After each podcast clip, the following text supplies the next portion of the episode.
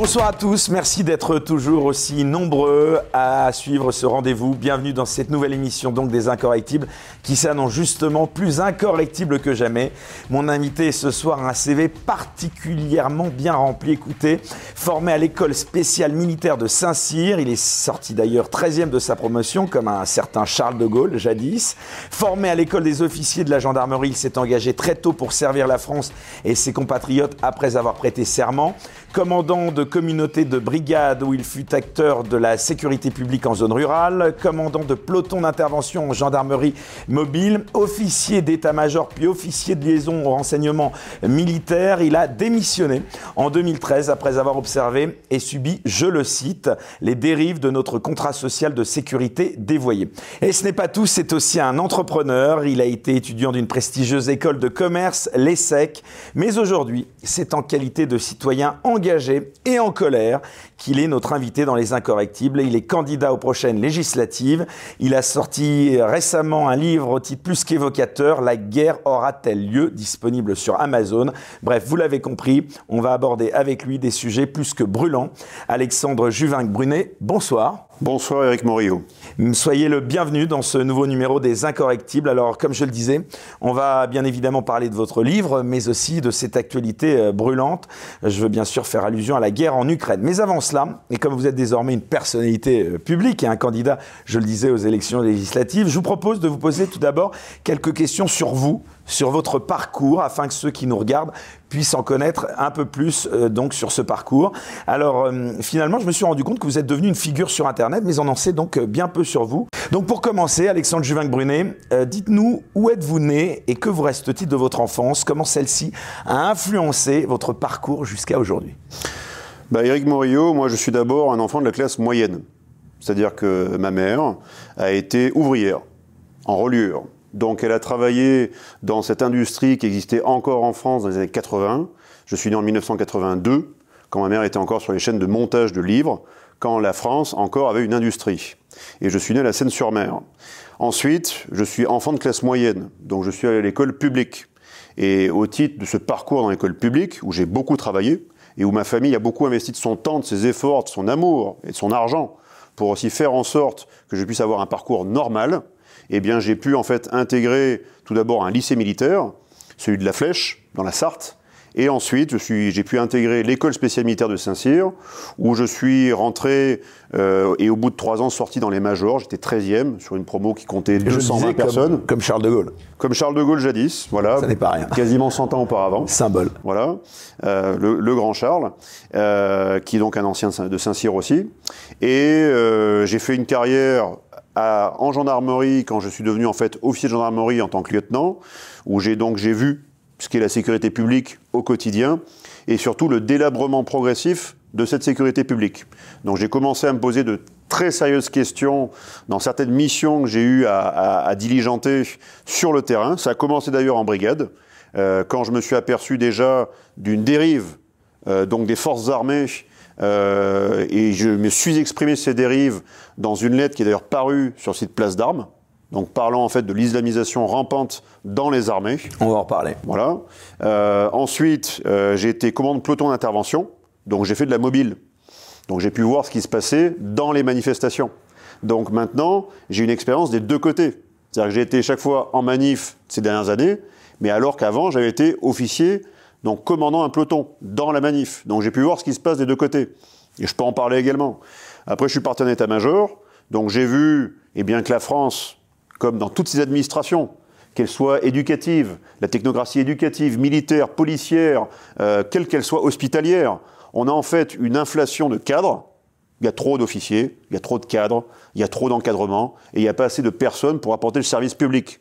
Et à la fin, j'ai vu, en tout cas de mon état de gendarme et d'officier de gendarmerie, et cette fois-ci, quand j'étais euh, euh, au renseignement militaire, en tant qu'officier de liaison, en fait, et eh bien que là, on était au cœur de ce qui constitue la sécurité d'un pays, c'est-à-dire l'anticipation stratégique et l'anticipation tactique. J'étais au DPSD, qui est devenu DRSD maintenant, et qui s'occupe des ingérences étrangères. Qu'est-ce que ça veut dire exactement? Les ingérences étrangères, c'est quand vous avez des États étrangers qui veulent s'ingérer dans votre tissu social, politique, industriel, pour en fait avoir un contrôle sur le cours de votre existence politique. Donc nous, on faisait de la lutte de ce qu'on appelle la contre-ingérence. Donc c'est une sorte de contre-espionnage. Et donc on s'occupait de la subversion, donc euh, des officiers, la subversion, pourquoi pas des hommes politiques, tout ce qui est subversif, qui retourne en fait. Et pardon, vous interrompre, là on est dans une émission, j'en suis ravi euh, que vous ayez ce discours euh, libre et sans censure, mais vous n'êtes pas soumis à un devoir de réserve Non mais c'est fini maintenant.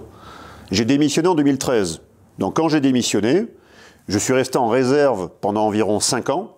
Et depuis mon engagement politique depuis et citoyen depuis maintenant deux ans, la gendarmerie m'a vite rappelé pour me dire bon maintenant on vous passe de capitaine de réserve à capitaine honoraire. Hein. C'est-à-dire que vous aurez plus de fonction opérationnelle ni de réserve.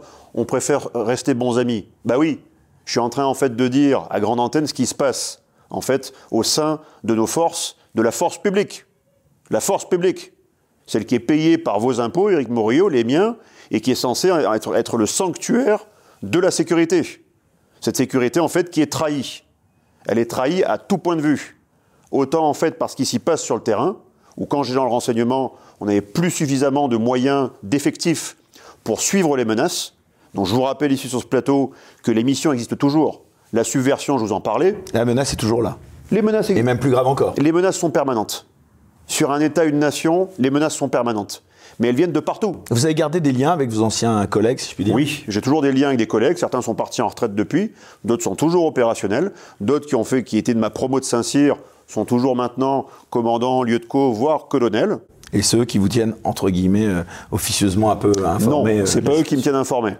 Parce que sinon, euh, ça, ça les mettrait vraiment en porte-à-faux, sachant que notre lien de promotion est très évident, très officiel. Et donc je ne suis pas là pour les mettre en porte-à-faux. Vous avez d'autres informateurs Oui. Et même des personnes qui sont actuellement dans les forces et qui sont en train de s'insurger de ce qu'ils y voient, parce qu'ils commencent en fait à ressentir le risque sur leur propre personne, sur leur famille. Et là, ça commence à faire bouger les esprits. Et donc, euh, j'ai été donc chargé de mission sur le terrorisme, l'espionnage, subversion, sabotage et crime organisé, ce qu'on appelle le TESCO.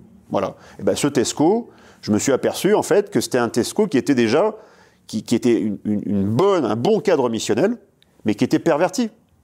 Vu qu'en fait l'ingérence peut concerner des officiers, elle peut concerner des préfets, elle peut concerner des magistrats, mais elle concerne aussi des hommes et des femmes politiques, cette ingérence. Et donc quand vous avez des, puissances étrangères comme la Russie, comme la Chine, comme l'Algérie ou comme d'autres, qui essayent en fait de compromettre le futur de l'élite d'une nation. Cette compromission, c'est la clé de l'ingérence.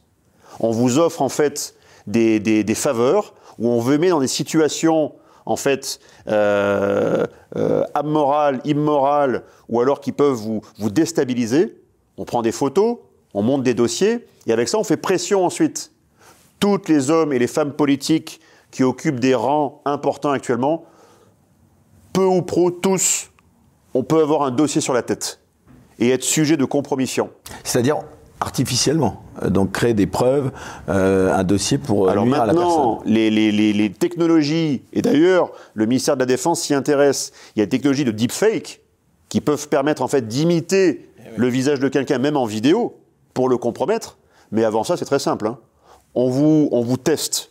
On vous teste sur l'argent. Avez-vous besoin d'argent? Voici 10 000, prenez-les, c'est gratuit. Et pendant que vous prenez l'enveloppe, on vous photographie. Vous avez besoin d'une fille, ou d'un homme, si vous êtes une femme, ou d'un petit garçon, si vous êtes pédocriminel. On vous le met, on vous l'offre. Et on vous photographie en même temps, on vous filme. Et donc on vous compromet. Vous voulez de la drogue? On en a. Pas cher.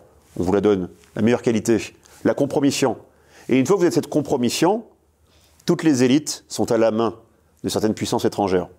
Vous vous rappelez des Magnificent Five Et quelles sont ces puissances étrangères? Euh, Toutes euh, agissent de la même façon? Toutes, avec des velléités. Donc c'est un modus vivendi, on va dire, euh, qui est appliqué de manière similaire. C'est de la réelle politique. Nous, sommes dans un concert mondial d'États-nations, de nations. Les blocs sont en fait des illusions d'alliance, de, mais le cœur de ce qui fait en fait la conduite géopolitique, ce sont les nations. Et ces nations, en fait, ont une naissance, une vie, et peuvent avoir une mort. Alors, pardon de vous interpeller, justement, ça veut dire que nous aussi, potentiellement, on agit avec les mêmes méthodes à l'étranger? Ben Bien sûr. La France, quand elle veut, admettons, faire pression sur un chef Donc d'entreprise. l'ingérence autorise tout, quoi. L'ing- L'ingérence n'est- qu'un instrument, c'est un mode opératoire qui permet en fait de- de- d'essayer. Il de, toutes les méthodes. Il n'y a aucune règle déontologique, si je puis dire. Il n'y a aucune déontologie dans le renseignement. Éthique, on va dire. Il n'y a aucune, aucune, aucune éthique ni déontologie dans la guerre économique, la guerre mondiale invisible. Celle qui a été menée d'ailleurs par les services de renseignement pendant 40 ans durant la guerre froide. Et il y a un livre qui est paru à ce sujet, qui parle de toutes les guerres de renseignement dans les rues de Paris, de toutes les soirées, de toutes les garden parties, où en fait, il y avait une détection d'abord des bons profils, et ensuite il y avait un suivi de ces profils, avec chaque fois des cultures de renseignement différentes. La culture américaine est différente de la culture russe, qui est différente de la culture turque, et j'en passe. Donc, la géopolitique est un monstre froid. Donc nous devons, si nous ne les avons pas aujourd'hui, nous devons d'urgence reformer des élites qui ne servent, qui ne servent que la France et que son peuple. Et vous voulez dire qu'on ne les a pas, ces élites-là? Pas forcément. Regardez ce qui se passe au niveau des généraux. Alors, on va y venir justement. Alors, vous avez sorti, alors vous me tendez la perche en parlant de ces généraux, je pense que c'est à ça que vous faites allusion. Vous avez sorti une vidéo euh, sur votre chaîne YouTube récemment qui a fait euh, grand bruit. Vous êtes particulièrement en colère. J'ai l'impression que cette colère, elle n'est pas tellement retombée. Est-ce que vous pouvez nous en parler Elle est Et vous pas parlez de ces généraux, c'est ça Bah oui. Alors, ces généraux qui vont sur les plateaux aussi, hein, c'est ça. Alors, Les généraux est-ce que vous pouvez rappeler de quoi de ça relève cette vidéo? Ben, en fait, moi, ce qui me fout en colère actuellement, c'est que ces personnes montrent une très grande irresponsabilité. Ils jouent avec votre vie Et vous les et nommez avec la mienne. Et vous les nommez même Oui, parce qu'il faut mettre la responsabilité sur ce qu'ils sont en train de faire. Et vous n'avez pas peur d'être poursuivi euh, Mais qu'ils me en poursuivent s'ils veulent. Qu'ils me poursuivent s'ils veulent.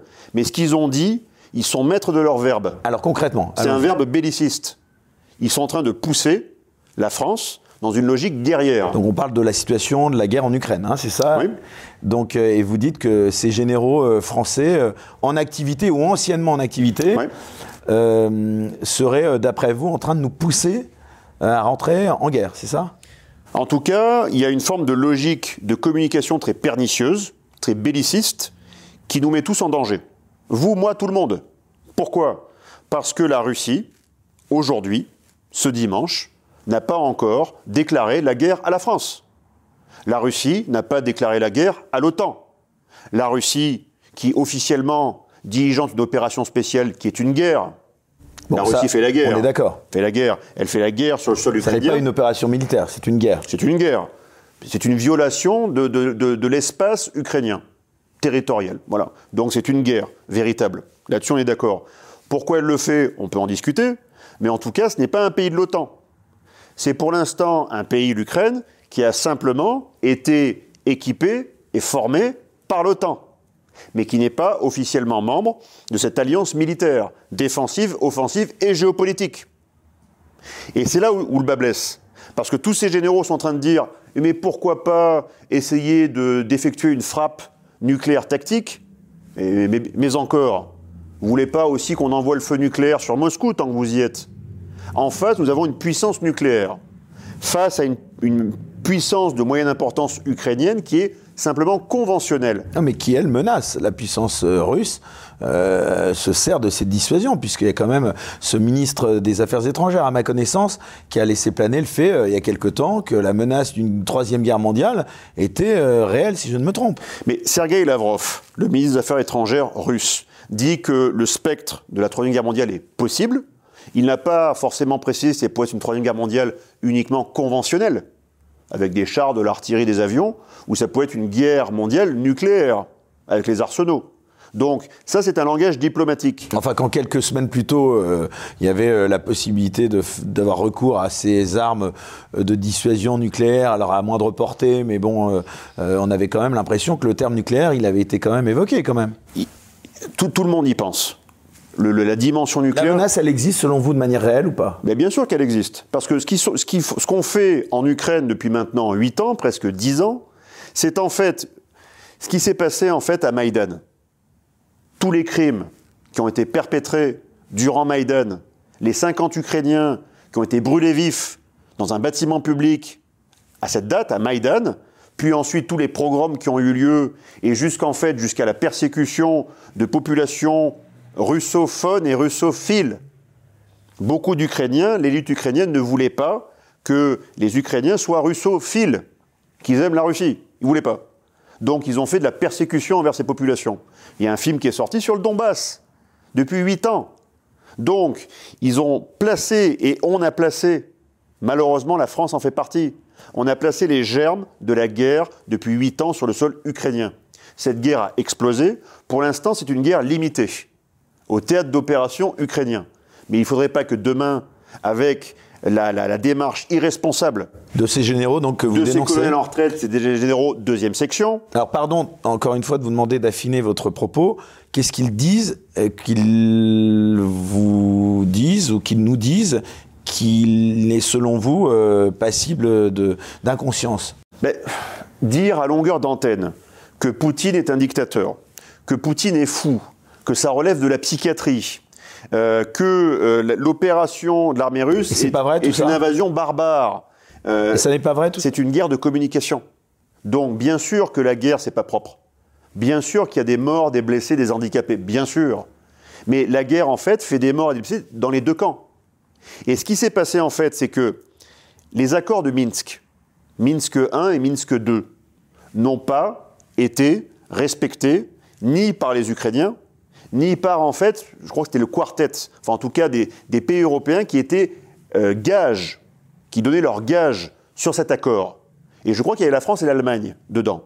Donc deux puissances mondiales et continentales européennes donnaient leur gage à la Russie que les accords de Minsk 1 et 2 seraient respectés, c'est-à-dire que le Donbass, qui avait fait, qui avait fait acte d'autodétermination, l'autodétermination est consacrée par l'ONU.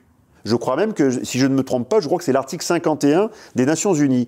Le droit à non, dans les premiers articles, pardon, le droit à l'autodétermination. C'est-à-dire que sur un territoire donné, une population donnée veut vivre selon certaines coutumes, lois et une constitution qui la rassemble, elle peut s'autodéterminer. La Crimée, comme le Donbass, était autodéterminée pour être tantôt pour la Crimée rattachée à la Russie, directement, tantôt pour le Donbass, être un protectorat, une autonomie. Les accords n'ont pas respecté ça.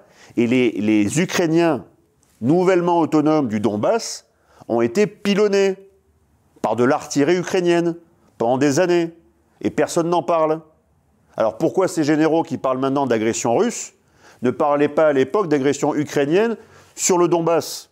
Dans ce cas-là, ils, ils auraient une position de neutralité, d'arbitrage, de sagesse par rapport à ce qui se passe. Mais non, ils ont pris le parti, en fait, d'un des, belligérants potentiels, qui pourrait devenir co-belligérant, dont nous faisons partie, qui s'appelle l'OTAN. L'OTAN a armé et formé des Ukrainiens dans cette guerre contre le Donbass et maintenant dans cette guerre contre les Russes. Donc, c'est absolument dangereux. C'est menaçant pour la survie de la France et de son peuple. Le peuple n'a pas été demandé, n'a pas été euh, n'a pas été euh, questionné par référendum, par exemple, sur doit-on ou pas livrer des armes offensives, offensives, obus, canons, missiles anti-chars, à l'Ukraine pour alimenter un conflit européen. C'est aux Français, c'est eux les souverains. C'est dire oui, on estime que les Ukrainiens sont, euh, sont injustement persécutés, il faut les appuyer, donc on livre. Ok. Mais si le peuple français dit non, le président nouvellement élu, fraîchement élu, n'aura qu'à s'exécuter. On va peut-être vous dire on n'a pas le temps euh, d'organiser ce référendum. Il faut une semaine. En une semaine, il le, plante, le référendum.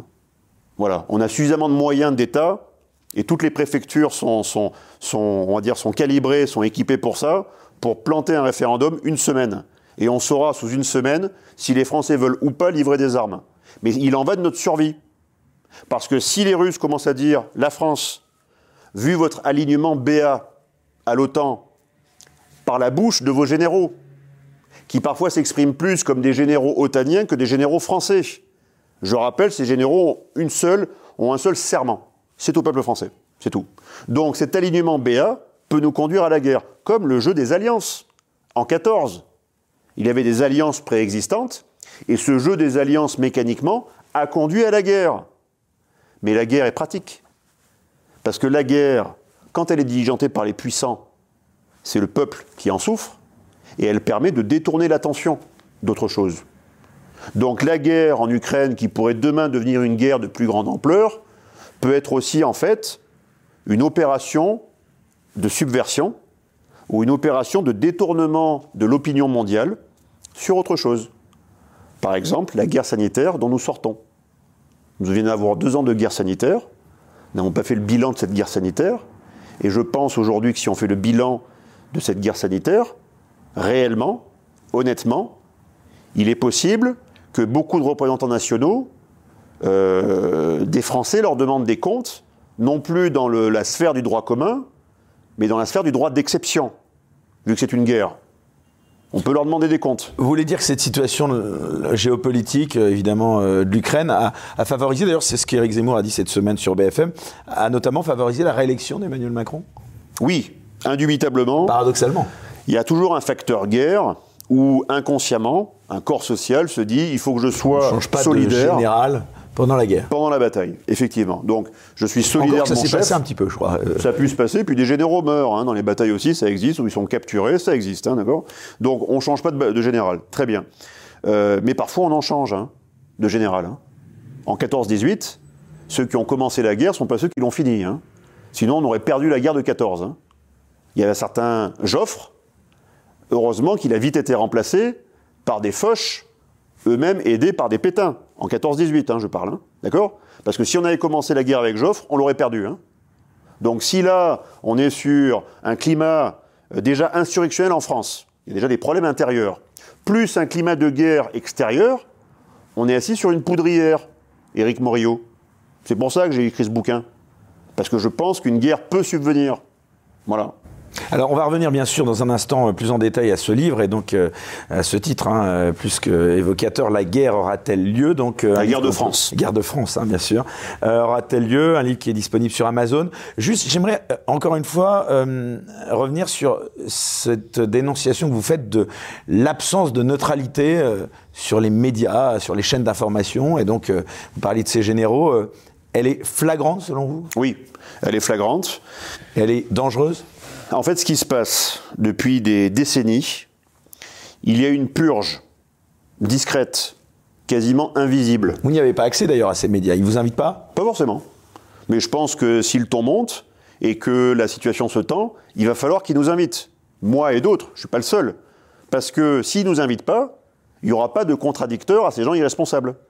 Je rappelle, Est-ce qu'il n'y a pas non plus, pardon euh, de vous interrompre, est-ce qu'il n'y a pas non plus une unanimité finalement euh, sur cette question-là? Parce qu'on le voit, il y a très très peu de gens qui critiquent, qui osent critiquer aujourd'hui la position, pardon, euh, notamment de la France en France. Mais en tout cas, on les, on, preuve- les, on les voit pas dans les médias dits mainstream, mais on pourrait faire preuve de discernement de nuance. ou de, de nuance, et ensuite donc aider les Français au discernement, à la juste décision, si on avait une pluralité médiatique. Sauf que la guerre a été décrétée en Ukraine, une semaine plus tard, RT France disparaissait. Elle était interdite. Donc, rappelle Donc, c'était dire- donc la chaîne euh, donc euh, financée par les Russes, qui avait donc un bureau français et en effet qui a été. euh, Mais ça aurait pu apporter la contradiction.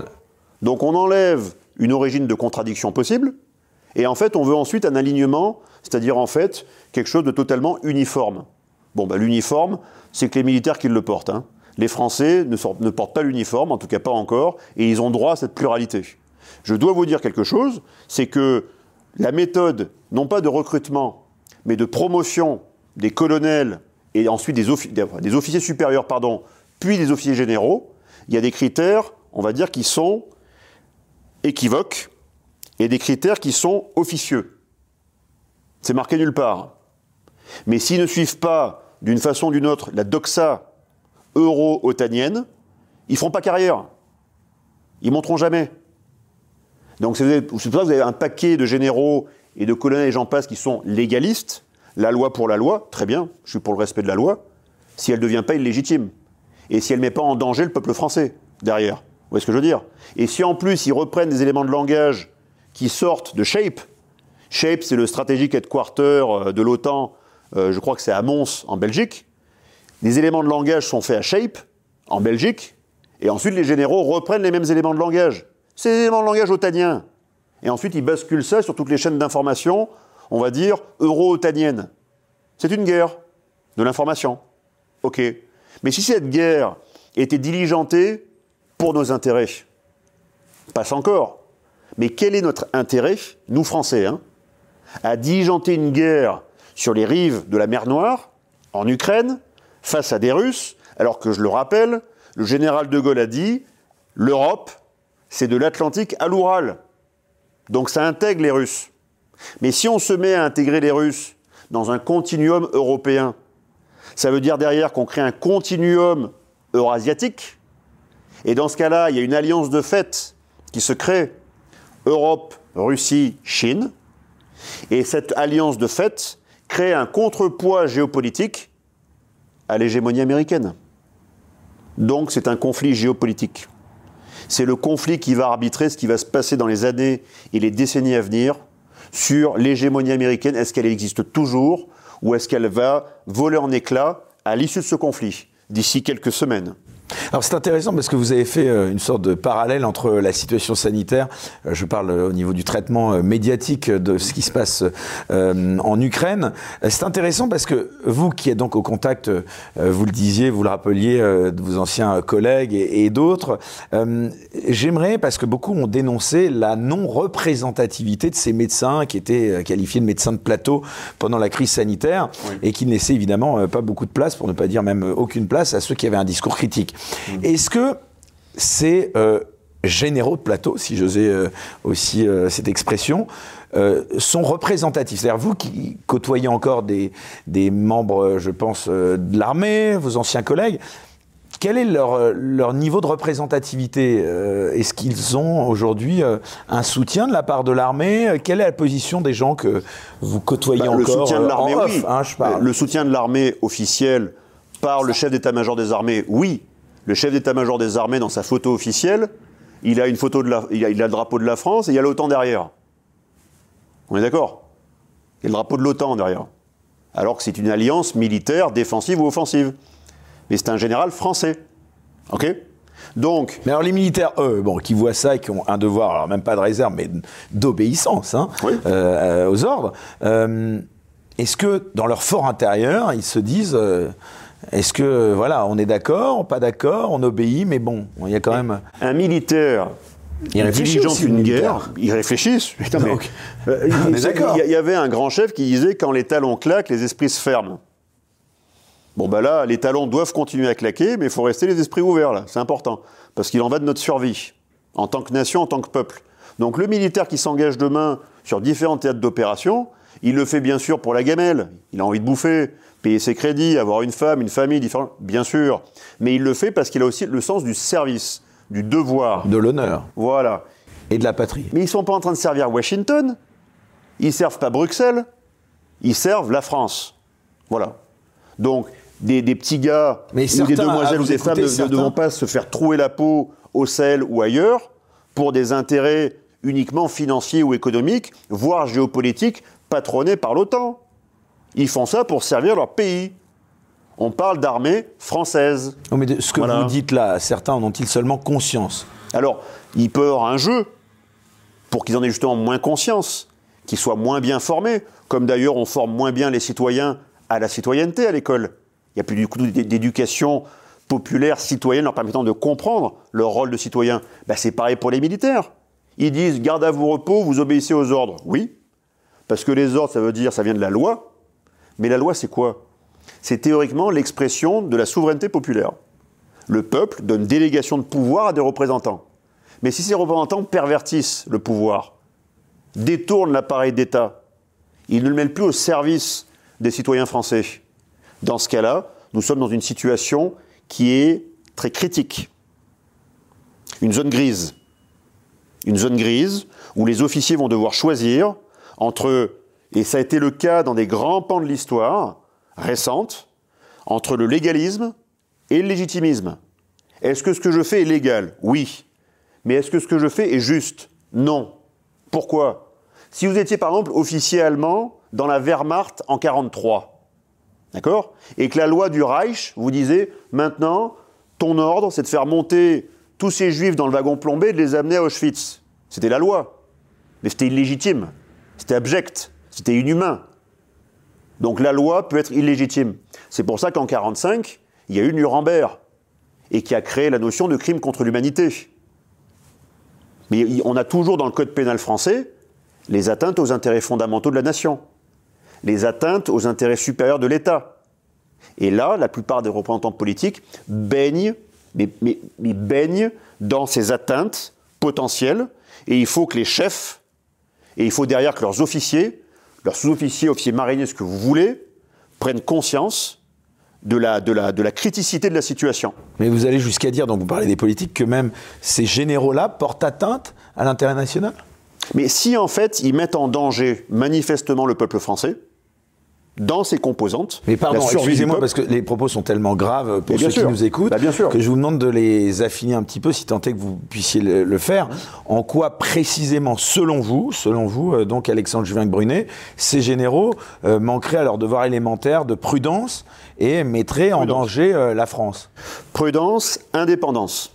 Non, mais par quels propos, selon vous, ils mettent en danger donc cette prudence qu'ils devraient respecter? Vous avez des généraux quand même récemment.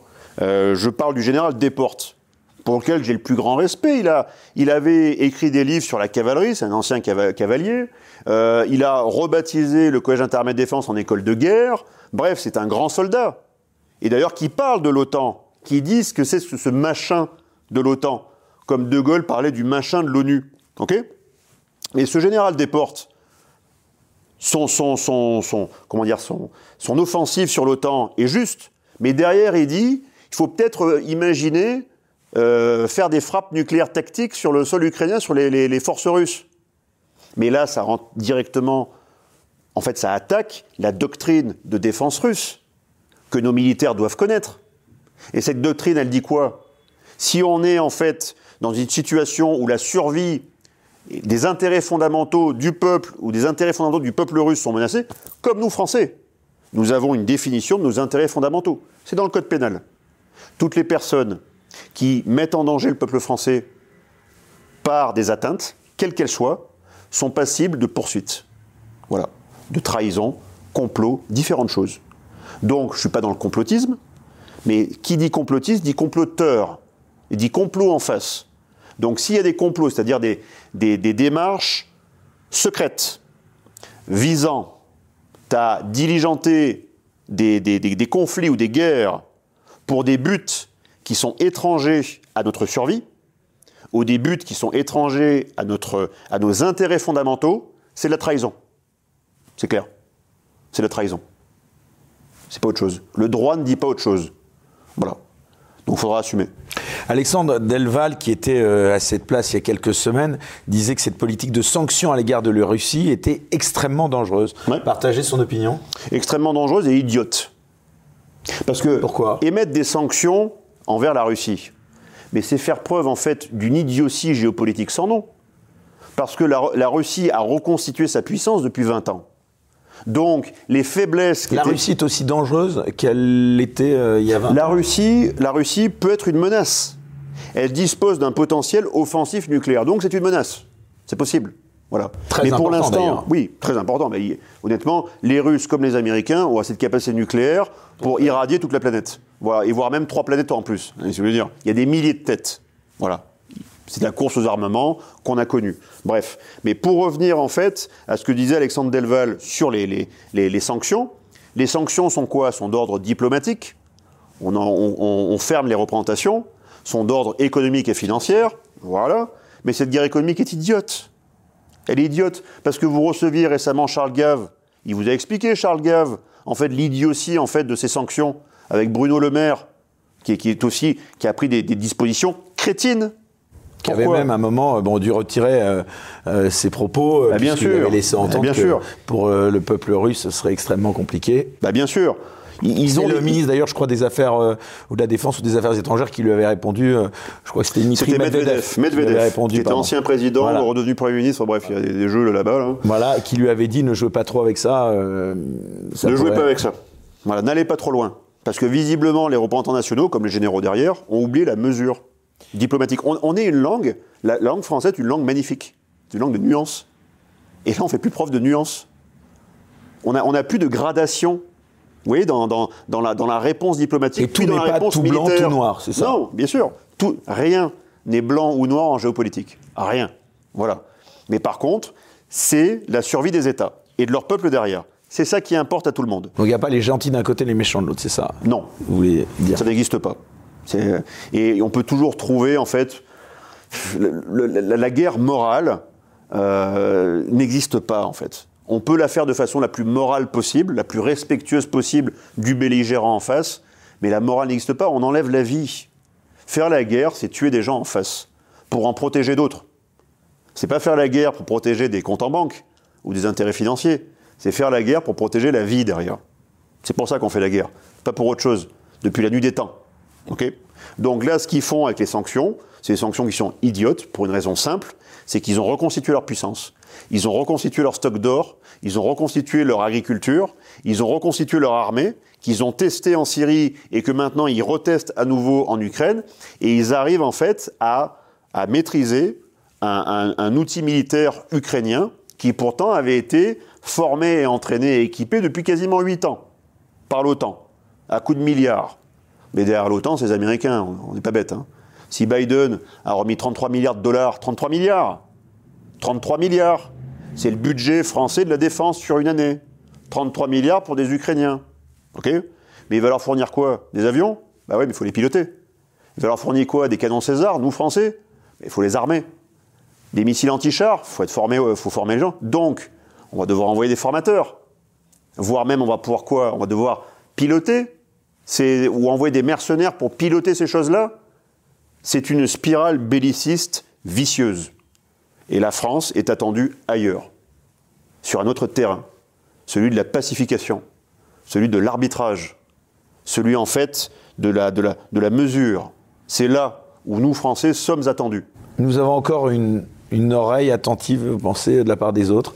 Est-ce que la France a toujours cette parole écoutée? On l'avait sous Chirac. Cette influence dans le Voilà, on l'avait sous Chirac. En Irak, on se souvient tous de ce discours de. C'était Dominique de Villepin à l'ONU. La, deuxième guerre d'Irak, 2003, déclenchée le 21 mars 2003. Euh, Dominique de Villepin, qui reprend, qui en fait qui, est la voix de son maître, hein, c'est Chirac derrière, dit euh, cette guerre est absolument illégale. Elle sort du droit international. la guerre en Irak. La guerre en Irak. Donc c'est une première guerre illégale qui a été diligentée par les États-Unis à l'époque. Même si deux ans auparavant, il y avait eu le World Trade Center. Mais quel est le rapport entre le World Trade et l'Irak? C'est autre chose. Donc c'est une guerre illégale. Donc c'est pas la première fois qu'une puissance va diligenter une guerre illégale.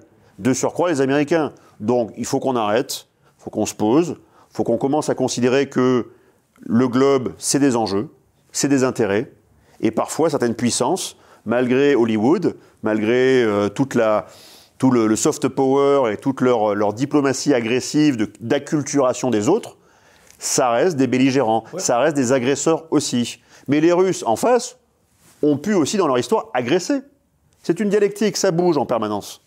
Mais pardon, Alexandre Jolin Brunet, comment vous expliquez euh, aussi qu'aucun politique, justement, aujourd'hui, euh, ne parle comme Dominique de Villepin euh, parlait à l'époque de la guerre en Irak Il n'y en a pas Marine Le Pen, Éric Zemmour, d'ailleurs, l'ont assez cher payé, ils l'ont, ils l'ont même bah, reconnu. Ils l'ont payé, alors peut-être qu'ils ont peur de parler parce qu'ils ont peur de le payer Il n'y en a pas un qui parle comme vous. Mais moi, j'ai pas d'enjeu.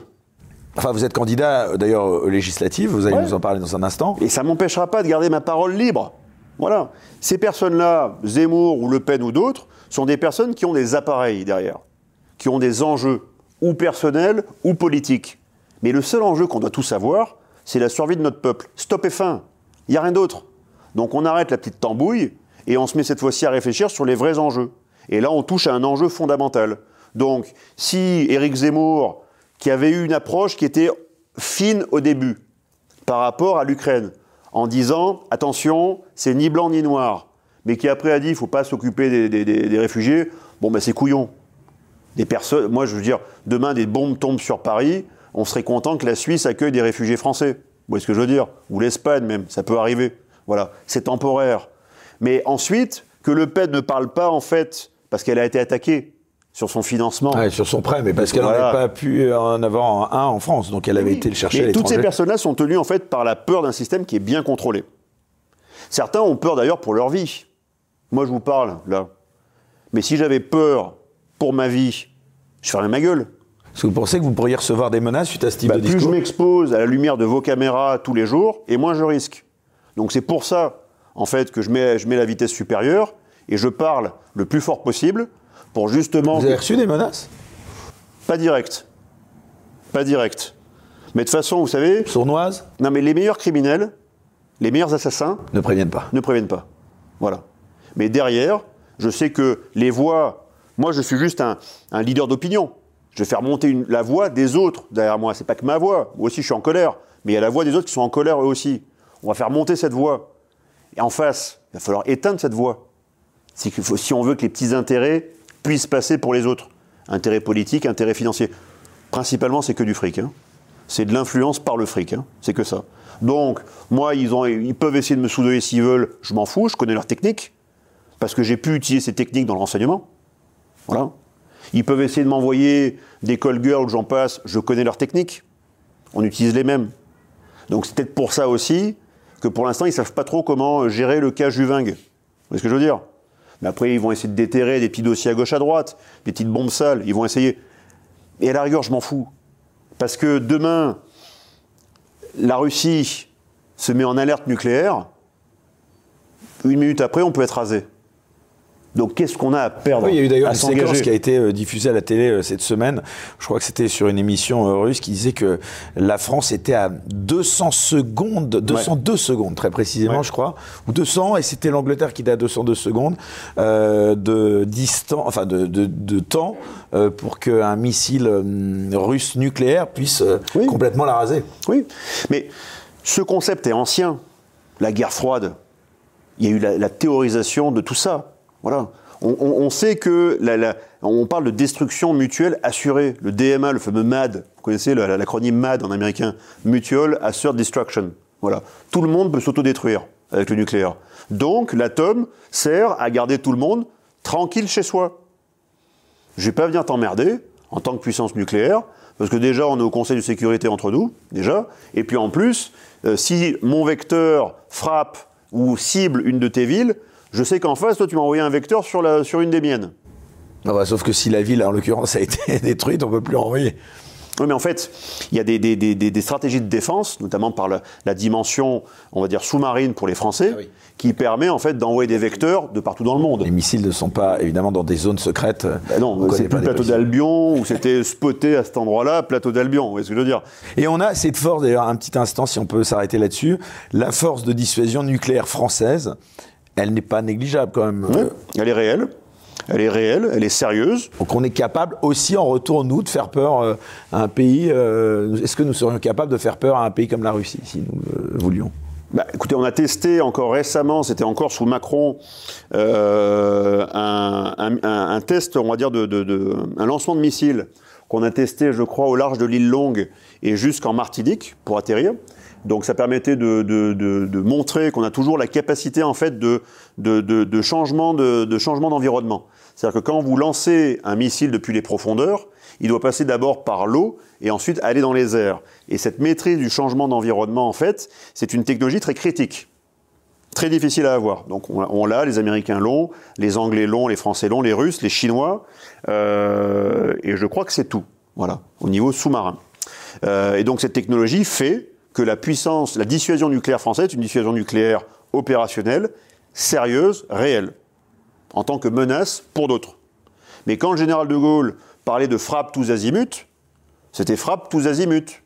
C'est-à-dire, n'oubliez pas qu'en 56, quand on a fait l'opération franco-britannique sur Suez, on est tous les deux, les Anglais les Français, on est revenus la queue entre les jambes. Pourquoi? Parce qu'en 56, on n'avait pas d'armes nucléaires. Et donc on a voulu sanctuariser nos intérêts sur le canal de Suez. Les Russes ont dit tu recules. Les Américains ont dit tu recules. Et donc Français et Anglais, on est reparti la queue entre les jambes. Donc ça, De Gaulle, il l'a pas digéré non plus. Donc du coup, c'est pour ça qu'on a été une puissance nucléaire ensuite. Ce qui fait qu'en fait, on peut jouer sur différents, différents spectres d'intervention. L'intervention légère, l'intervention plus appuyée, les forces conventionnelles lourdes, jusqu'ensuite jusqu'à l'engagement nucléaire. On peut faire ça. Et sous ce parapluie nucléaire, on peut avoir des opérations diverses et variées de protection de nos ressortissants, euh, d'action sur, admettons, sur les percées islamistes dans le Sahel. On peut faire plein de choses sous ce parapluie nucléaire aussi. Il faut qu'on le conserve. Alors vous parliez justement de l'Angleterre il y a un instant. Comment vous expliquez aussi, Alexandre Juvin-Brunet, euh, que euh, nos alliés et d'autres pays européens bah, soient alignés sur cette position euh, si parce que, la même. Mais parce que, en fait, l'OTAN, c'est l'organisation du traité de l'Atlantique Nord. Non, je parle même de l'Europe, moi. Voilà, mais les deux piliers de l'OTAN, c'est le Royaume-Uni et les États-Unis. Historiquement. En 1949, c'est ça. Ensuite, ça a été élargi progressivement aux différents pays de l'Alliance de l'Europe occidentale, quand il y avait la séparation avec le mur. Et depuis, l'OTAN aurait dû disparaître. L'OTAN aurait dû disparaître depuis 1991 quand le pacte de Varsovie a disparu. On a conservé l'OTAN, on a recréé de nouvelles missions de l'OTAN, et ces nouvelles missions ont changé l'OTAN d'une simple structure défensive ou offensive en une structure politique, géopolitique. Et voilà pourquoi je suis en colère contre les colonels et les généraux de plateau, parce qu'ils reprennent les éléments de langage de ces structures militaires, mais avant tout géopolitiques, qui a des intérêts qui ne sont pas forcément convergents avec ceux de la France aujourd'hui. La France n'a aucun intérêt, donc la France n'a pas à suivre l'OTAN. Donc l'OTAN n'a pas à euh, alimenter, biberonner ou pousser certains généraux pour leur dire maintenant tu parles sur le plateau et tu fais dire ça pour qu'on puisse en fait pousser à la guerre ou pousser en fait à la diplomatie, on va dire un peu plus euh, velue, quoi, hein, un peu plus virile. Non, faut pas qu'on fasse ça.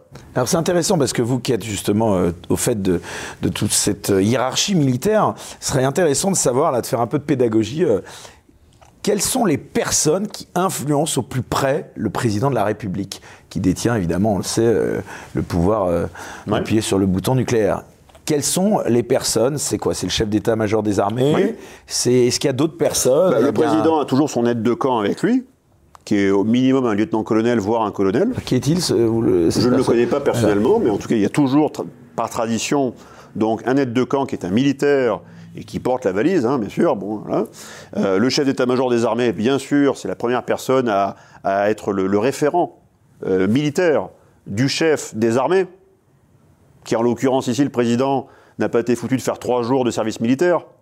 On rigole. Voilà une personne qui a jamais en fait en fait de rangers de sa vie, qui devient chef des armées par la voix du peuple, très bien, et qui est en train de nous conduire dans une démarche belliciste. Ah si, il a mis un bombers quand même quand il est allé voir euh, ouais, ouais, certains militaires. Ok, bon, ça, a fait rire jaune un paquet de militaires d'ailleurs. Hein. Donc, bref, donc il y a des influences pas des influences, des aides, des conseils intérieurs. Non, mais attendez, et vous parlez d'influence. Non, mais attendez, pardon, je suis obligé de défendre. Vous parlez d'influence. Euh, il a peut-être pas fait son service aussi parce qu'il n'avait plus à le faire, parce qu'il avait disparu. Mais qui s'engage? Qu'est-ce qui l'empêche de s'engager un an au service de la France, au service des Français? Oui, mais à l'époque, il Et pas simplement au service de Rothschild, ou au service de, Pfizer, ou au service de McKinsey. Voilà. Ça, c'est d'autres types de services. Ils vous prêtent des services, ils sont vos clients, mais il ne faut pas que ça devienne du clientélisme qui soit en contradiction, en opposition avec nos intérêts nationaux. Donc, ce qui s'est passé là, ouais. Ouais, ouais, ce qui s'est passé durant l'élection présidentielle, c'était un scandale.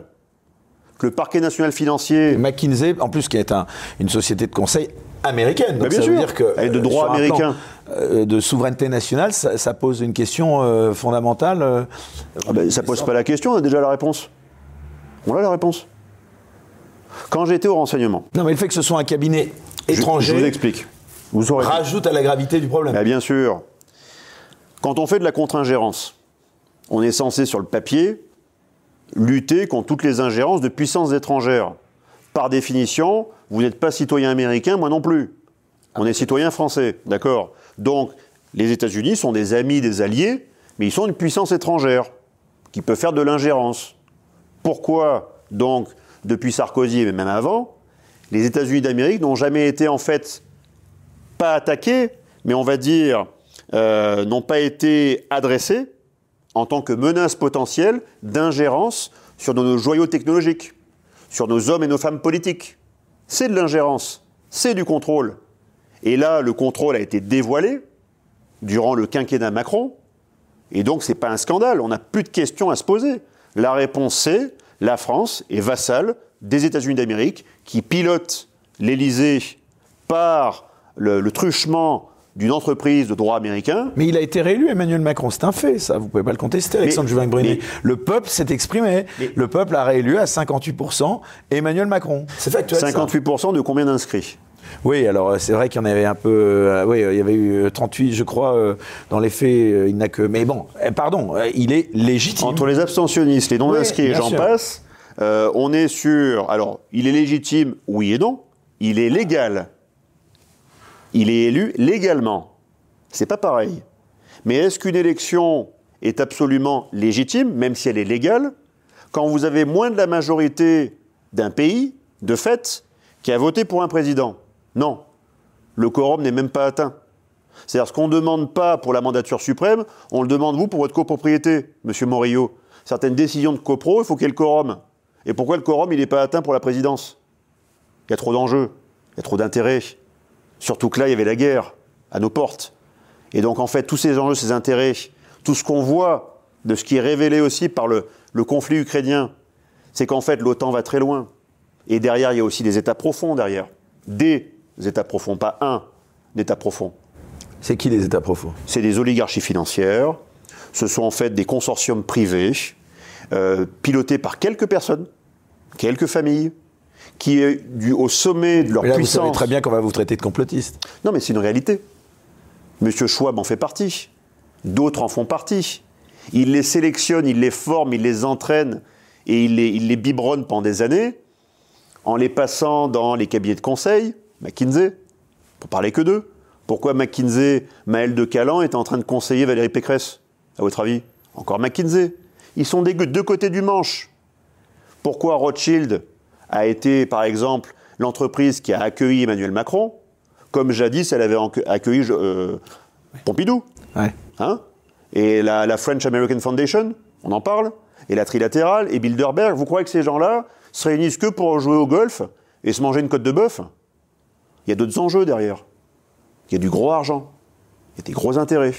Ce sont des personnes qui, du fait Ah, vous de leur qu'ils le puissance préparaient depuis aussi longtemps? du fait de leur puissance financière, ils veulent avec cette puissance financière régner sur le monde. Voilà. Le monde, c'est leur, salle de jeu. Sauf que dans ce monde, il y a des nations qui ont des frontières, même s'ils ils, ils essayent en fait de les faire disparaître. Et avec ces frontières, il y a du droit dans chaque pays. Le droit doit être respecté par toute personne qui pose le pied sur le pays. Mais ces personnes-là, ça les embête de respecter le bon droit, vu qu'elles ont la toute-puissance financière.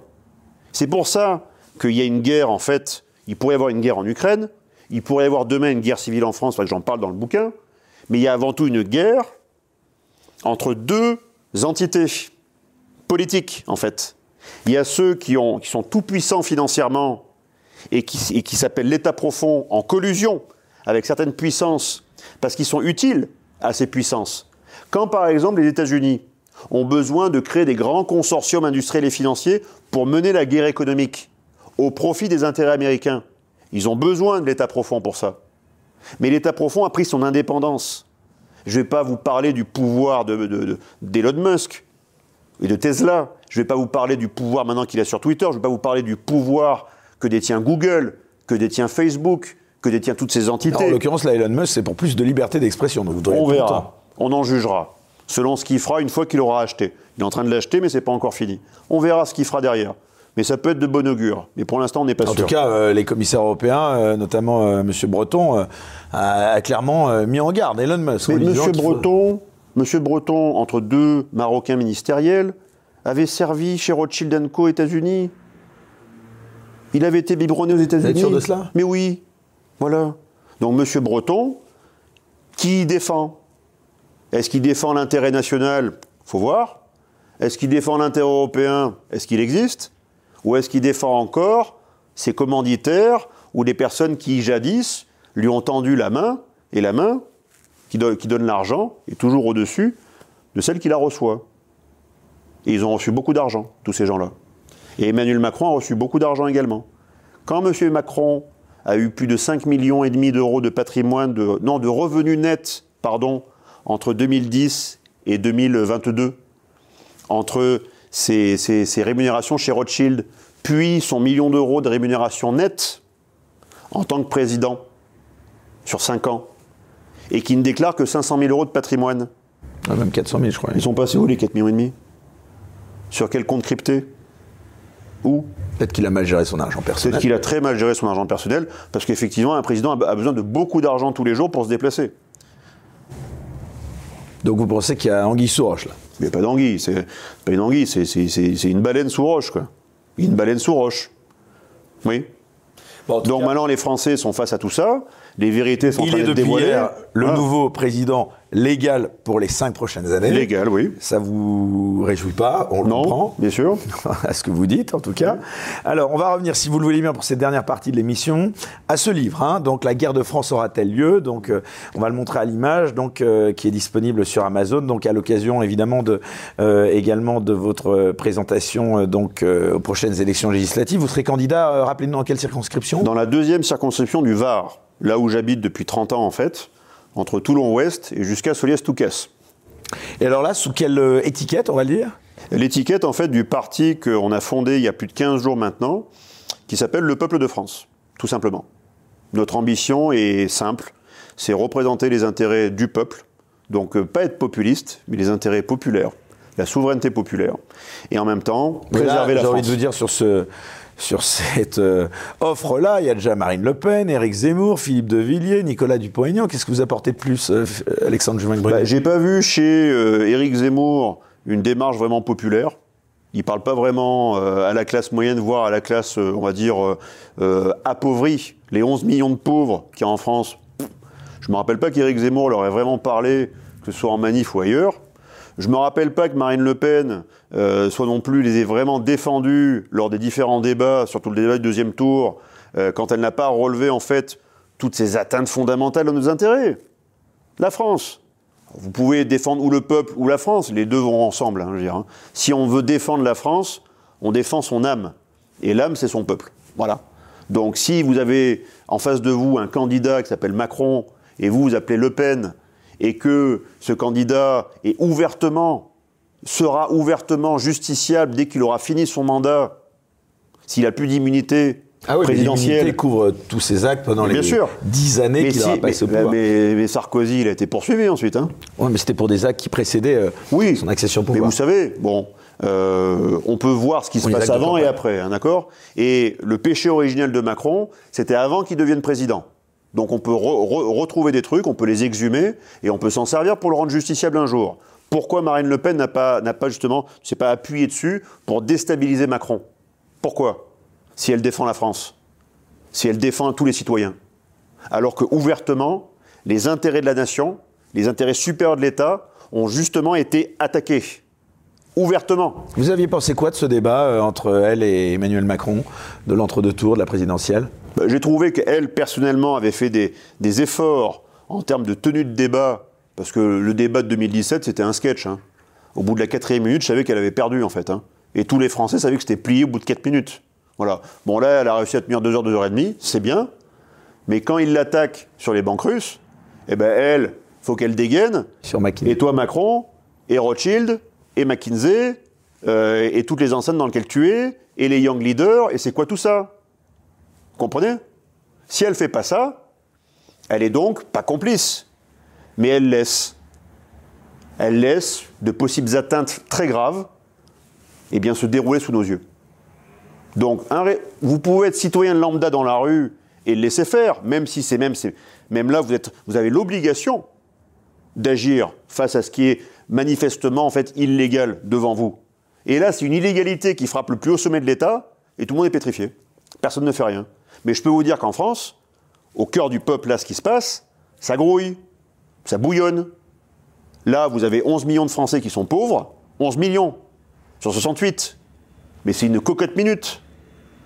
Et ces gens-là, ils vont pas apprécier très longtemps de voir, maintenant c'est ouvert, c'est dévoilé, c'est devant nous qui peuvent pas finir le fin de mois parce qu'ils leur demandent 5 balles, 10 balles, 20 balles pour remplir le caddie. Et en face, tu as McKinsey qui prend un milliard pour des PowerPoint à la con, où euh, chaque slide du PowerPoint, ça vaut un million d'euros, quoi. Le slide. Mais moi, je veux bien demain bosser pour McKinsey.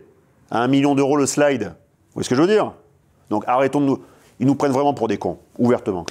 Euh, dans votre livre, Alexandre Juvin Brunet, donc on le rappelle, la guerre de France aura-t-elle lieu? Vous évoquez donc cet effondrement de l'action de l'État et de la situation sécuritaire, notamment en France. Euh, quelles sont ces guerres qui sont, pour vous citer en germe, en France à l'heure actuelle? Donc vous venez de commencer à un peu en parler. Est-ce que la guerre civile en France, c'est une possibilité que vous envisagez? Il y a trois guerres. enfin, il y a trois modalités de la guerre. La guerre principale, comme on vient d'en parler, c'est celle d'un État profond qui veut contrôler un État-nation pour prendre l'appareil d'État à son avantage. Et dans l'appareil d'État, vous avez les forces policières et militaires pour vous protéger. Du peuple s'il est en colère, par exemple. Et vous avez aussi la finance, illimitée. Un État est une entité juridique immortelle. Donc vous pouvez le ponctionner et le faire payer, le faire cracher tout ce que vous voulez pendant des, des décennies et des siècles. Donc voilà cet État profond, quand il prend le contrôle des appareils d'État, ce qu'il veut faire. La finance et le contrôle des moyens militaro-policiers. Ok, ça c'est une guerre.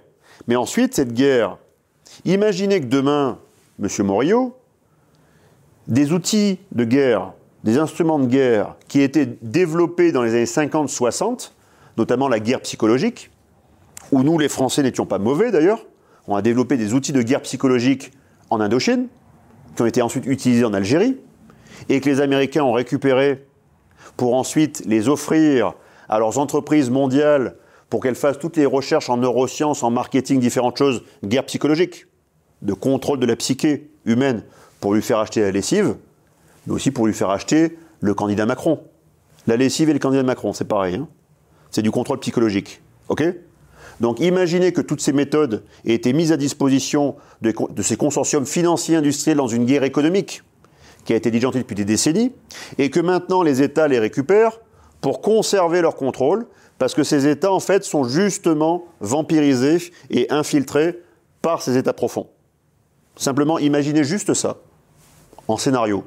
C'est un volet de guerre psychologique, de contrôle mental. Et ensuite, une fois que vous avez contrôlé le mental de millions de personnes, vous pouvez leur faire faire tout ce que vous voulez. Garde à vos repos, tu portes un masque. Dans le métro. Quand tu es côte à côte avec un autre citoyen. Mais quand tu sors du métro, tu es côte à côte au restaurant, t'enlèves ton masque. Hein. C'est plus obligatoire. Garde à vos repos, tu t'injectes cette merde. D'accord? Il y a quoi dedans? Non, mais tu, te tais. C'est pas certifié, mais tu te tais, tu le prends. Donc, guerre psychologique d'abord, pour préparer le terrain de la soumission. Voilà. Soumission à tout ce qui s'est passé au diktat sanitaire et maintenant au diktat politique. Donc il y a plus, une guerre avec plusieurs facettes. Une guerre profonde, invisible, un volet psychologique, un volet viral, et maintenant un volet coercitif réel, c'est-à-dire l'Ukraine, qui nous montre que la guerre existe. Même si on l'avait oublié, le continent européen n'est plus le continent de la paix et de la prospérité. La prospérité, ça n'existe pas. 11 millions de pauvres en France. Et la paix, ça n'existe pas non plus. Ils sont en train de la créer, les conditions de la guerre. Donc ça n'existe pas. Et derrière ça, encore une fois, les bombes sales. Ce que j'appelle les bombes sales. C'est-à-dire que quand Éric Zemmour disait on a un problème avec l'immigration, l'immigration non contrôlée, machin ça. Sur le fond, il a raison. Et même les personnes elles-mêmes qui prennent le bateau savent qu'elles sont en situation illégale. Mais qui arme les bateaux? Qui finance les bateaux? Qui fait en sorte que, à certains endroits, dans l'appareil technocratique, il y a un peu plus de gentillesse ou de mollesse pour laisser passer certains flux à certains endroits, pour qu'ensuite ça vienne en fait gangrener une partie du tissu urbain, périurbain et maintenant en fait agricole. Qui fait tout ça? C'est un appareil d'État qui est encore une fois contrôlé. Donc la tenaille est au-dessus. Donc si Eric Zemmour est allé jusqu'au bout de cette démarche et il aurait dépassé le plafond de verre des 7%, il fallait qu'il dise que l'immigration c'est un fléau, oui, Éric Zemmour, c'est un fléau, mais qui alimente ce fléau? C'est toutes ces oligarchies financières. C'est elles qui sont en train de, créer une tenaille entre d'un côté l'immigration qui fait peur à tout le monde, voilà, alors que c'est des gens qui veulent juste souvent sortir de chez eux pour aller bouffer ailleurs, parce qu'ils ont faim. Il n'y a pas de quoi se nourrir ailleurs. Donc ils viennent. Ok, on les invite pas, mais ils viennent. On devrait bloquer. Ou on devrait contrôler, on devrait filtrer, on ne le fait pas. Et pourquoi on a abaissé les, barrières? Pourquoi on a désarmé en fait les frontières? C'est ça la clé. Enfin, Eric Zemmour, vous êtes très critique, mais sur, euh, par exemple, euh, l'islamisme, je suppose que vous, êtes, vous devez être d'accord avec lui. Oui, mais ça, c'est, on va dire, c'est le, on va dire, c'est le, Oui, bah, j'ai écrit une lettre sur l'islamisme rampant dans les armées, donc euh, je sais ce qui s'y passe. On en rappelle les, encore quelques Zemmour, parce que j'étais face à des mecs dans les régiments qui en fait étaient de parfaits soldats sur le papier, et puis après, en fait, on se rendait compte qu'ils avaient un portrait du docteur Zarqawi, numéro 2 d'Al-Qaïda à l'époque, dans leur chambrée. Donc l'islamisme. Ce n'est pas des cas isolés, pardon. Les amis, je connais un peu. Quoi. Mais il y en avait vraiment beaucoup, euh, ou c'était pas des cas vraiment très isolés. Mais enfin, Bah, ça pas que existait déjà sur le porte-avions Foch quand il a appareillé en 91 pour la première guerre d'Irak. Des marins qui veulent pas euh, s'engager sur le Foch appareillé parce qu'ils ne veulent pas porter la guerre chez leurs frères. Ça existe, ça existe encore au Sahel aujourd'hui. Il y en a toujours. Vous voulez dire, attendez, c'est- non, ça, là encore, extrêmement grave. Vous dites qu'il y a des militaires français qui n'acceptent pas de s'engager sur un conflit euh, qui pourrait euh, leur porter atteinte euh, pour d'autres raisons que ça Mais vous avez des binationaux? Vous avez des binationaux? Et ils ont le droit de refuser Donc deux drapeaux, deux allégeances. Eh ben, Donc ça veut dire que non, mais si l'armée décide d'envoyer quelqu'un au Sahel, il a le droit de refuser. Bah oui, il refuse, bien sûr. Le militaire Ou a le alors- droit de ne pas alors- obéir aux ordres. Bah, il obéit pas, alors il va être puni, il va être mis aux arrêts, différentes choses. Mais euh, c'est, c'est, c'est- je dis pas que c'est monnaie courante, mais ça, ça, ça arrive assez fréquemment. Et la grande muette n'en parle pas, parce qu'elle peut pas en parler, parce que si elle en parlait, là, Marine Le Pen serait à 65%, si vous voyez ce que je veux dire. Donc, pour répondre à votre question, le dernier volet de la guerre, c'est ces bombes sales qui sont posées. C'est pas une religion ou une autre. C'est pas une communauté ou une autre. C'est faire en sorte, en fait, de créer les conditions de la guerre. Là, on est d'accord, vous ne stigmatisez pas pour autant la religion euh, musulmane. Non, mais les religions sont des voies spirituelles. C'est tout. Une religion, c'est une voie spirituelle pour mener à l'amour, au bonheur, au partage, à tout ça. Voilà. Tant que les religions vont là-dessus, ça me va. C'est tout. Et le christianisme, notamment le catholicisme, a été dans, cette, dans, axe depuis toujours, cet axe sécul- séculaire, millénaire. Si les autres religions vont vers l'amour, le partage véritable, hein, entendons-nous bien, ça me va. C'est une voie spirituelle. Maintenant, de mettre en commun, sur le même sol, des populations pratiquant des langues différentes, des religions différentes, des aspirations politiques potentiellement différentes, notamment, par exemple, moi je veux que la charia s'applique sur mon territoire, et pas les lois, en fait, des hommes, les lois de Dieu, pas les lois des hommes, ça, ça va pas. Ça rentre pas notre tradition. Et ça crée, en fait, des déséquilibres, ça peut créer de potentiels affrontements, ça crée, en fait, les conditions d'une guerre civile de basse intensité. Mais qu'ici, demain, il y a, par exemple, je ne sais pas moi, un candidat à la présidentielle, devenu maintenant président, qui dit euh, Ne vous inquiétez pas, on a déjà prévu les tickets de rationnement. hein. Il pense à quoi? Il pense à la guerre. Il pense que quoi? Qu'en fait, c'est même pas l'hyperinflation. En fait, c'est que tout ce qu'on est en train de faire à l'extérieur ou à l'intérieur est en train, en fait, de priver les gens de leurs ressources. Et donc, ben, quand il n'y a pas d'avoine, les chevaux se battent. Donc, qu'est-ce qu'on va faire? Donc, peut-être, et là, c'est un scénario, c'est un scénario hein, qui est absolument funeste, euh, crépusculaire. L'état profond, si on, on- on met la lumière crue sur ce qu'ils ont fait, de corruption, de compromission, de sabotage, de trahison, et que la colère monte à un tel niveau, peut-être qu'ils vont déclencher des guerres pour détourner l'attention, Faire diversion. voilà, et faire de la diversion. Exactement.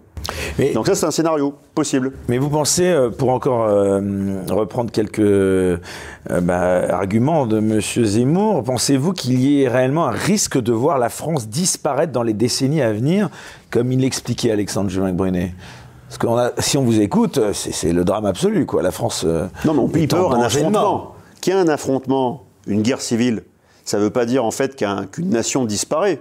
C'est une nation qui, qui- qui est soumise à des convulsions puissantes. Voilà. Mais ça ne veut pas dire qu'elle va disparaître pour autant. Euh, J'ai une question, alors plutôt, je vais la poser différemment. Est-ce que la France a encore, selon vous, Alexandre Juvin-Brunet, la capacité de se sortir d'une telle situation, d'éviter la guerre que vous annoncez justement dans votre Oui. livre? Bien sûr. Elle Comment peut, Elle peut l'éviter en retrouvant Ce serait quoi le programme là? Vous seriez président de la République aujourd'hui. Bon, malheureusement pour vous, euh, ça n'est pas le cas. Euh, ce serait quoi les cinq premières mesures euh, du président euh, Juvin-Brunet Alors, il n'y en a pas été- cinq, il y en a dix. Bon, alors allons-y sur les 10, dix. C'est très simple. C'est dix référendums. On rend Alors les sujets des On référendums. rend la parole aux Français sur dix référendums majeurs. Premier référendum, c'est souhaitez-vous que toutes les pièces de la guerre sanitaire soient déclassifiées? Secret défense, c'est ça? Oui, secret défense, oui, 50 ans. 50 ans de classification. Pour permettre à messieurs Castex, Véran, Macron et j'en passe. C'est vrai que le Conseil sanitaire euh, relevait de, de- de- de- les mêmes euh, euh, protections qu'un secret défense. Voilà. c'est du en secret défense. C'est du secret défense. Donc la seule déclassification possible, c'est surprenant ça. c'est le Premier ministre et le Président. Sauf si un référendum dit le peuple demande la déclasse. Donc maintenant, toi, Premier ministre, toi, Président, tu t'exécutes. Donc ça c'est le premier. Voilà. Quand on déclassifie, on sait globalement ce qu'on va trouver dedans, s'ils ne le font pas disparaître. Et dans ce cas-là, référendum numéro 2, voulez-vous en fait la tenue d'un tribunal d'exception pour juger justement des tenants et des aboutissants de la guerre sanitaire? Parce que qui dit guerre dit que nous ne sommes plus dans le droit commun. On judiciarise tout acte politique. On judiciarise. C'est ça que vous voulez. Non, on judiciarise. Parce que plus personne va vouloir prendre de décisions politiques. On vous judiciarise les manquements. Les manquements avérés à la mission. Toutes ces personnes, présidents, ministres, secrétaires d'État, ce sont des missionnaires. Ils sont en mission de service public, mission commandée. Ils peuvent avoir des défaillances, on va dire, ne pas atteindre l'objectif, mais montrer qu'ils ont essayé d'atteindre cet objectif. Mais si là, manifestement, ils ont tout masqué, ils ont masqué toutes leurs décisions, ils ont masqué toutes les traces, on n'est pas en démocratie. En masquant tout ça, ils contournent le droit et ils contournent en plus la représentation nationale. Donc il n'y a plus de référendum, il n'y a plus de représentation. Donc les deux principes directeurs de la Ve République, que sont la représentation nationale et le référendum, tombent. Donc ce qui tient la République est tombé, de fait. Donc deuxième référendum, donc après avoir déclassifié, est-ce que vous voulez ça?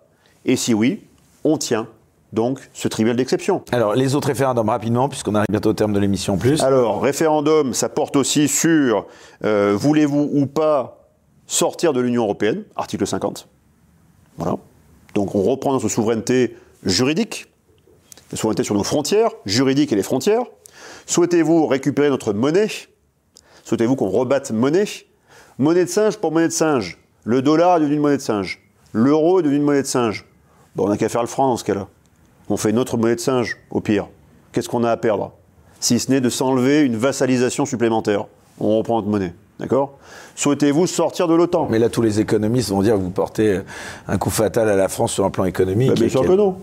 La, la France est déficitaire. La France perd du fric, perd 30 à 50 milliards d'euros tous les ans, à abonder dans le jeu européen. Et d'ailleurs, vous le voyez sur une cartographie qui est sortie il y a deux jours. Vous voyez en fait, euh, en fait, vous avez la cartographie des PIB européens. Nous, on est à moins 5, la Roumanie sont à plus 20. Ça vient d'où, quoi? Il n'y a pas de miracle roumain, il n'y a pas de miracle hongrois. C'est juste de l'argent qui part des pays les plus riches vers les pays qui en ont le plus besoin. Ok, solidarité. Très bien. Mais on pourrait le faire si on n'avait que, que 100 000 euh, pauvres en France. Mais là, on a 11 millions de pauvres qui ont faim. Donc pourquoi tout ce fric ne va pas d'abord pour les nourrir? Oh Alors, les Un peu autres de bon référendums. sens. Oui. Voilà. Les autres référendums. Les autres référendums, donc là, il y en avait déjà 5. Il y a un On revient à la Suisse, quoi, si je comprends bien avec vous. Ouais, la votation. On revient à la votation, on revient au référendum. Le souverain. Le souverain doit parler. C'est tout. C'est aussi simple que ça. Le peuple souverain. Le peuple souverain. Les, les Suisses disent le souverain a parlé. Ce qui sous-entend le peuple. C'est ce qu'ils disent euh, dans les gazettes le matin.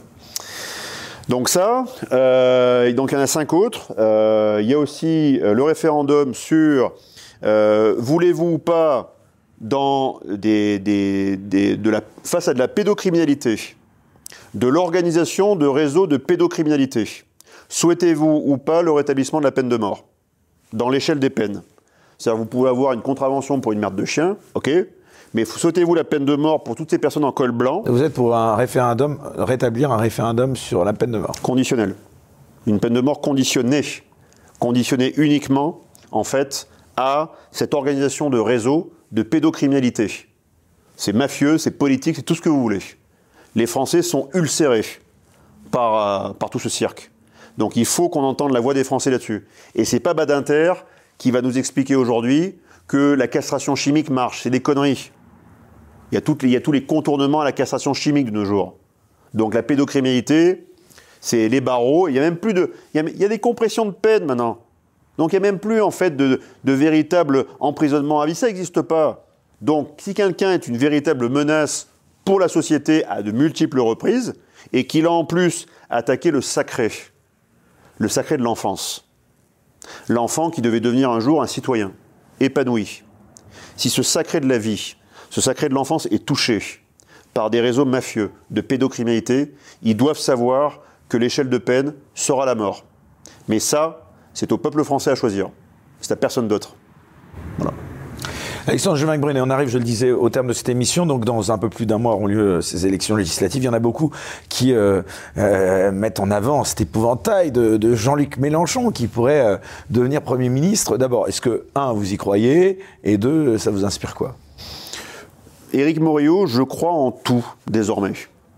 Par rapport à tout ce que j'ai vu depuis cinq ans en France, de, de, perversion, de mensonges, d'inversion de valeurs, je crois en tout.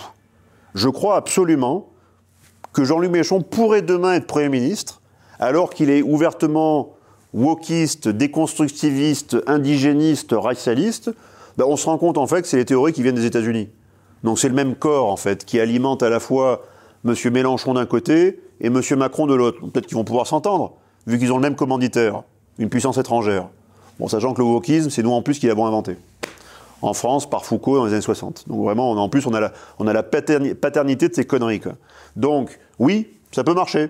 Peut-être qu'ils peuvent s'entendre comme larron en foire, vu qu'en fait, malgré le voile des illusions qui sont au-dessus de leur programme, soi-disant différents, ce sont des pièges à gogo. Vous pensez que les Français suivent les, consignes de vote des appareils? Les Français se font avoir dans ce piège à gogo. Voilà. Que sont Jean-Luc Mélenchon, qui a 70 piges. À 70 piges, euh, tu vas en EHPAD.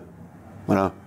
Hein bah, ça, il y en a beaucoup qui vont vous dire que. ou, alors, tu es pris en compte par tes enfants qui s'occupent de toi dans ta vieillesse.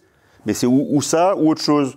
Mais t'es pas là à 70 ans à dire aux autres euh, masquez-vous, injectez-vous, euh, faites en fait ce que moi je n'ai pas fait pendant 50 ans. Mais j'ai vécu libre. quand même qui ont eu un âge assez avancé. Oui, De Gaulle, euh, Clémenceau même, je pense, d'autres bien sûr. Mais bon, ça va, ça fait 40 ans. Bon, c'est pas Clémenceau d'après vous? Non, ça fait 40 ans qui vit sur le dos des citoyens.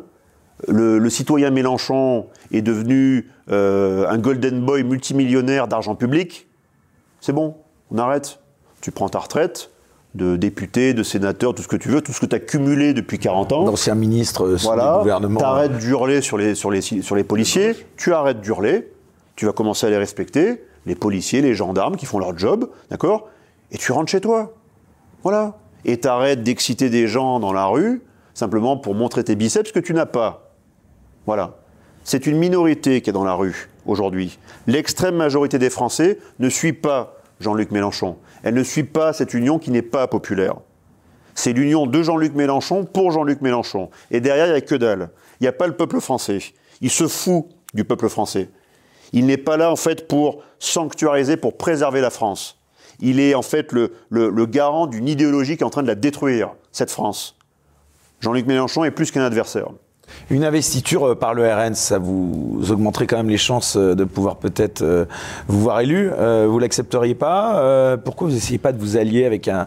On le sait, il y a besoin... Bah, je vais vous dire, vu ce qui se passe actuellement au RN, après les purges staliniennes qu'il y a eu pendant des années, là ils viennent de purger dans la semaine Vardon, à Nice, qui était un pilier du RN dans les Alpes-Maritimes.